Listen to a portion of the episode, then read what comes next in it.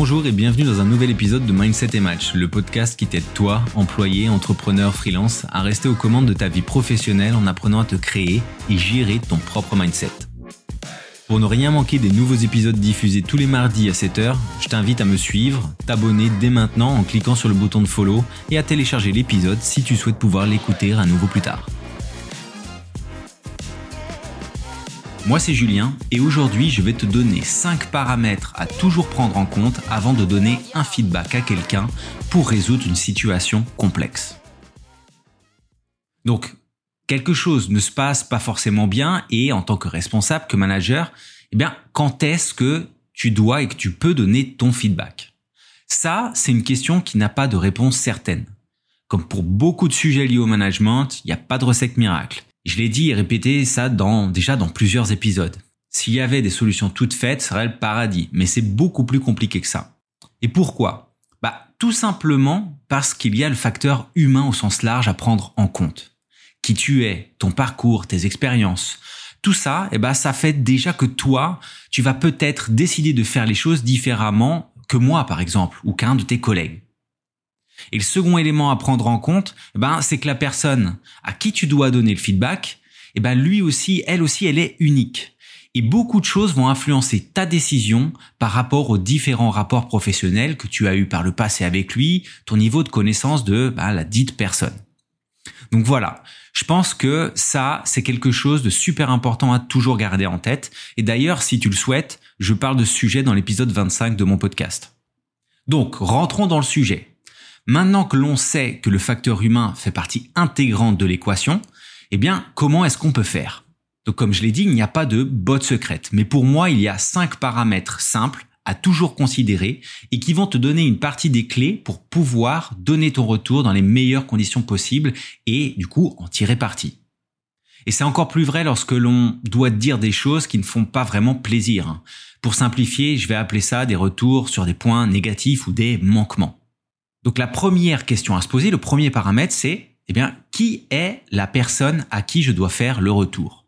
Comme je l'ai évoqué précédemment, tu dois te poser la question de savoir quel est ton degré de connaissance de la personne, son expérience, vos relations passées. Ça, ça va t'aider à articuler ton approche. Si tu as eu des relations conflictuelles par le passé, eh ben, c'est peut-être le moment de tenter une approche différente. Le second point à toujours prendre en compte, c'est quel est le contexte? Ici, on parle plus du projet, de la situation qui a créé ce besoin de donner un feedback. En gros, qu'est-ce qui a amené la personne à commettre des erreurs, à faire quelque chose qui a eu des répercussions négatives? C'est important de savoir tout ça parce que ça va te créer en fait de la temporalité, ça va contextualiser et ça va appuyer ton feedback. Le troisième point, c'est eh bien le degré d'urgence. Quel est le degré d'urgence? Ici, on parle littéralement de ben, est-ce que le projet est encore en cours et on doit redresser la situation tout de suite ou bien est-ce que c'est quelque chose qui va pouvoir attendre? C'est super important parce que si l'erreur commise peut être encore répétée et qu'on est dans une situation beaucoup plus urgente, il faut se mettre en capacité de pouvoir réagir de suite et de corriger les choses avant que cela ne se répète et que ben, potentiellement ça ait des conséquences encore plus négatives, on va dire. Le quatrième point, c'est dans quel état d'esprit est cette personne, la personne à qui tu dois faire le feedback? Là, je parle beaucoup plus de feeling. C'est lié au degré de connaissance de la personne, mais surtout à son état émotionnel. Est-ce que cette personne est à fond, a des œillères? Est-ce qu'elle est au contraire beaucoup plus posée au moment où tu voudrais faire ton feedback? Pour résumer, si on sent que c'est l'émotionnel qui est euh, le plus présent euh, dans cette personne, dans sa manière d'être au moment où on va faire le feedback, eh ben, cette personne, elle n'est peut-être pas dans les meilleures dispositions pour le recevoir. À l'inverse, si elle est plutôt posée et rationnelle, eh ben, il faut peut-être penser à faire ce feedback de suite. Et le cinquième et dernier critère à prendre en compte, c'est quel est ton propre état d'esprit? Dans quel état d'esprit tu te trouves? C'est exactement la même chose que pour le collaborateur. Il ne faut pas sous-estimer son propre côté émotionnel. Donc toi, comme tes collaborateurs, tu peux être stressé, fatigué, irrité. Et du coup, savoir faire cette auto-évaluation, eh ben, ça va faire aussi une grande différence pour faire le meilleur choix. Si tu es par exemple irrité, ben, il faut peut-être penser à retarder le feedback. Parce que même si tu as les meilleures intentions du monde, eh ben ton jugement, ta manière de parler, d'écrire, elle pourrait être obscurcie par tes émotions.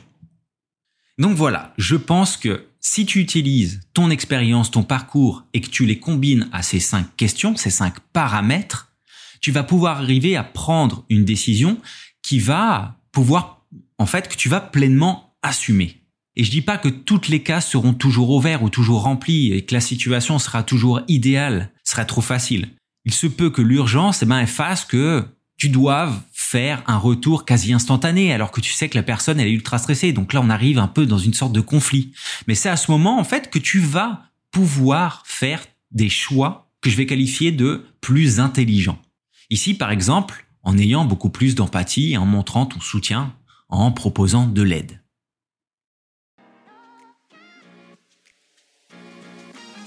Merci d'avoir écouté Mindset et Match, le podcast. J'espère que cet épisode t'aura aidé à mieux penser, articuler tes feedbacks quand viendra le moment d'affronter des situations difficiles. Si cet épisode t'a plu, n'hésite pas à t'abonner, partager. Et si tu veux discuter mindset, bah écoute, tu peux me contacter sur LinkedIn, le lien est en description. C'était Julien, à mardi prochain.